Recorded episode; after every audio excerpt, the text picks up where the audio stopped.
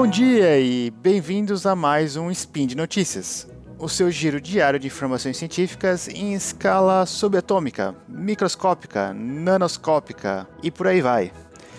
Meu nome é Felipe de Souza e hoje, dia 2 Hermetian do calendário Decatrian, ou por assim dizer, o calendário certo, e dia 18 de julho do calendário errado. Falaremos sobre mobilidade. E no programa de hoje, as vantagens e desvantagens de serviços de táxi por aplicativo como Uber e o túnel revolucionário ou não de Elon Musk. Roda a vinheta. Speed Notícias.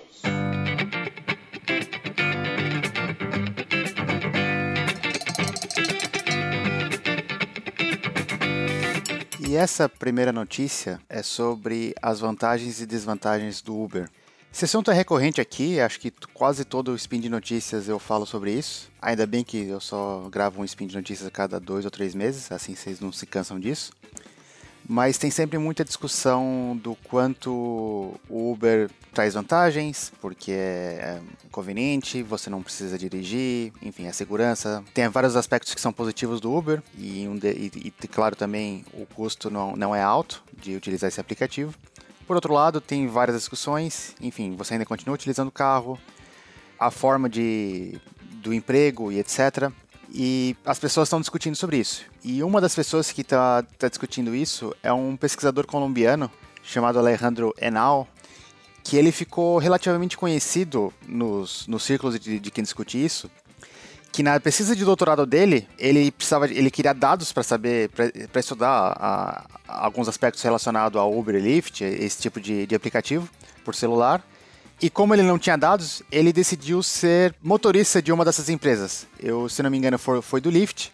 Então ele, enfim, ele trabalhava lá durante um tempo e, e coletava os dados das, das suas próprias viagens para poder estudar depois. Enfim, isso foi há uns 3, 4 anos atrás, e ele continua pesquisando na área e há umas duas semanas atrás, ele colocou um texto no, no Medium em que ele colocava, compilava parte da sua pesquisa com os dados novos que foram liberados para tentar dar mais ou menos a forma do que ele enxerga como, como é hoje, quais são as vantagens e desvantagens desse tipo de serviço. Então vamos à parte boa. Vamos ver o que ele acha que é bem positivo da, da, dos dados que ele coletou e de que ele analisou.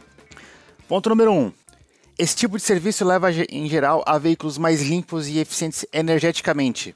O motivo disso é que os motoristas de Uber, em geral, têm um carro que é, eficiente, é, que é mais eficiente do que você teria em casa. Então, isso é muito porque, como essa pessoa roda muito mais do que uma família normal, ele procura por um carro que é, é energeticamente eficiente. Às vezes elétrico, se tiver algum subsídio, que, é, que seria bem mais barato ou carro que realmente a relação de consumo é muito vantajosa. E ele faz isso porque daí ele teria mais lucro. E isso acontece muito porque esses lucros, é, é, essa vantagem de você ter carros mais eficientes, ela se torna mais vantajosa quanto mais você roda. Então, você na sua casa, talvez você não, não vale muito você pagar 10 ou 15 mil reais a mais um carro, já que você roda pouco e você não vai conseguir recuperar esse investimento para o motorista de Uber esse caso seria diferente. Então, uma das partes que é importante da, desse tipo de serviço é que a, a frota de veículos tende a ser mais, a, mais eficiente energeticamente. E claro, isso leva a uma redução de gases de efeito estufa e, e poluição em geral, e menos consumo de, de combustível. Ponto número 2, que é interessante também: diminuição da necessidade de estacionamento. Bom, o motivo disso é relativamente intuitivo, certo? Você não, você não precisa dirigir, então se você vai para algum lugar, você não precisa encontrar estacionamento no seu destino, já que o Uber, o motorista de Uber não vai estacionar em lugar nenhum. Então, isso seria uma das vantagens. Isso aí pode até ter grandes vantagens para a cidade e e aqui é interessante como que ele consegue mostrar isso.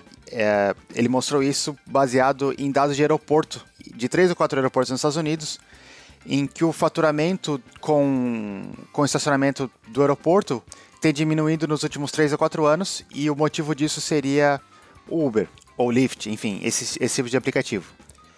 E um terceiro aqui que ele coloca é a expansão para outros modos que não seja o carro. Então o Uber está tentando, e até, enfim, todo, todo, uh, uh, outros também, oferecer outros tipos de modos. Por exemplo, você pode alugar uma, uma scooter, uma bike e fazer transição entre Uber de carro para bike.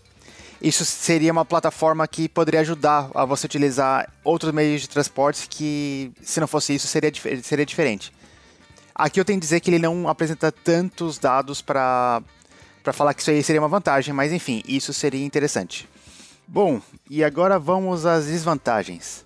Muito se fala desse tipo de serviço, de aplicativo, até como Airbnb, essa ideia de economia compartilhada, que a gente pode utilizar coisas melhores e a, a transação entre, entre pessoas e que seria muito mais eficiente. E, enfim, isso pode ser que seja verdade em diferentes locais, em diferentes a, a, aplicações.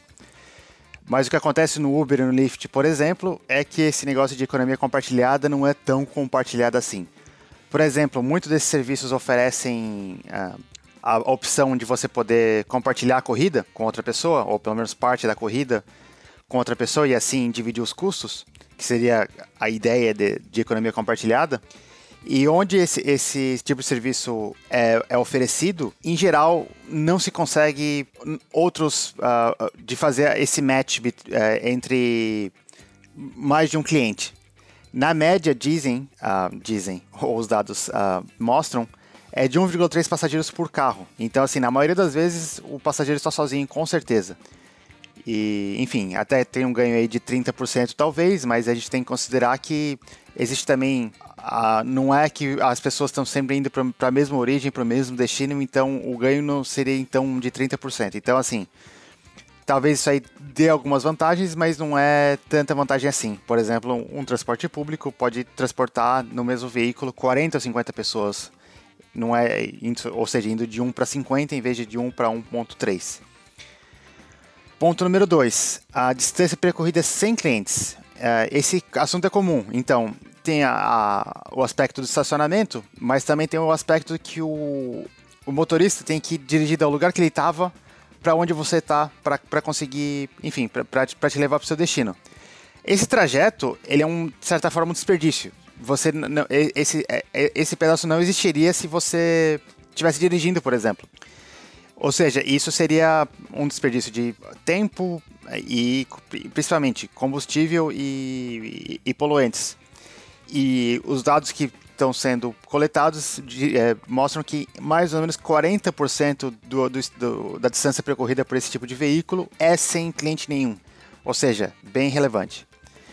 E um ponto número 3, que é, eu até já discuti aqui algumas vezes, e isso aí é relativamente polêmico, mas muitos dos novos clientes do, do, desse tipo de serviço são pessoas que utilizavam transporte público anteriormente. Então, isso tem uma certa competição com um, um, um, modo de transporte que é muito mais eficiente, ao menos energeticamente. Não quero dizer que as pessoas não têm que ser culpadas necessariamente por usar o Uber, porque é um, enfim, talvez seja um, uma opção uma opção conveniente, mas o fato é que o transporte público é uma, uma opção muito mais conveniente para a sociedade em geral, porque a, energeticamente falando, a gente está falando aí de ocupação de veículos de 1,3 e no ônibus talvez seja, enfim, 20, 30 ou até mais. Então, a forma que. O, o fato de Uber estar aí é, é mais uma, um motivo de a gente tentar adaptar o transporte público. Bom, esses foram alguns dos vantagens e desvantagens que ele elencou, e acho que faz, fazem bastante sentido. E a, a grande questão em relação a isso não é assim, ou Uber é ruim, ou Lyft é ruim, ou é bom. Mas ele traz algumas vantagens e desvantagens que a gente tem que entender. E quando a gente quer ver como que vai ser a nossa cidade no futuro, ou nosso transporte, a gente tem que entender como que esse modo de transporte funciona e o que, que ele traz de malefícios e benefícios. E aí a gente pode tentar planejar de forma melhor. Hein? E a notícia 2, que eu vou relativamente rápido aqui, é sobre o tal túnel revolucionário do Elon Musk. O Elon Musk, enfim, ele é um empresário conhecido e está na mídia aí bastante por causa da, tela, da Tesla e, do, e da SpaceX. Mas há uns dois anos atrás ele lançou algum vídeo que parecia bem futurista, que para revolucionar o, o, tráfego, que seria por túneis subterrâneos. Aí tinha lá um, o, a animação que o carro vinha pela rua, entrava no elevador, ia pro, pro, pro, andar, pro andar de baixo, e dali ele entrava numa certa plataforma assim que o carro iria rapidamente para o seu destino. E ele prometeu que isso aí seria possível, que já, já tinha tecnologia, que iria fazer um protótipo. e que isso aí revolucionaria, enfim, o problema do tráfego, até porque, segundo ele, isso aí tiraria da desvantagem que o pessoal fala do transporte público, né? Que você poderia usar transporte público, você ia até de carro até o transporte público, aí você sai do seu carro e vai para um outro lugar, e lá, lá no seu destino você não pode usar o teu carro de volta. E nessa solução dele poderia. Enfim, era debate e agora ele mostrou o protótipo dele. E aí o túnel dele, ele mostrou lá um caso e o túnel parece bem um parece um túnel. Enfim, é um túnel que você consegue acessar por um, um elevador, do jeito que, assim, não exatamente do jeito que teria prometido, mas é basicamente um túnel. Tá certo que nesse túnel seria mais adaptado a veículos autônomos, então você talvez não precisaria dirigir, mas no final das contas é apenas um túnel. E aí os alguns especialistas da área falando, peraí, a, a esse túnel tem, teria a mesma capacidade que uma via normal. Você pode transportar até, por mais que os, os veículos podem andar até um pouquinho mais juntos um do outro e, e, portanto aumentar o fluxo ou a capacidade, seria uma via normal. E ele falou, é, é, é meio verdade, mas aí é como é espaço subterrâneo, a gente pode usar todo o espaço tridimensional e criar quantos túneis a gente quisesse. O que, enfim, é estranho, porque, enfim, as pessoas fazem. Por, por que não fazer um metrô, por exemplo? E se fosse tão fácil construir um túnel, teria metrô subterrâneo para tudo quanto é lado e não tem. Enfim, uh, tem aí uma certa discussão nisso. Eu sou do, do, do, do, da, do lado ali que fala que essa solução do Musk aí, que parece revolucionária, parece que foi criada há uns 100, há uns 100 anos atrás. Talvez tenha algumas vantagens, enfim, talvez tenham, mas a não ser que ele tenha uma, uma tecnologia barata para construir esse tipo de túnel, ele, é, isso aí não deixa de ser um túnel. Até porque adaptar, talvez não seja também caro adaptar as ruas que a gente tem hoje para veículos autônomos também. E, e aí você não precisaria construir um túnel subterrâneo para isso. Então, há ainda muito que se falar sobre isso. E por hoje é só. Lembre que todos os links comentados estão no post e deixe lá também seu comentário, elogio, crítica, declaração de amor ou meme predileto. Lembra ainda que esse podcast só é possível acontecer por conta do seu apoio no patronato do SciCast, tanto no Patreon quanto no Padrim. Um grande, um grande abraço e até amanhã.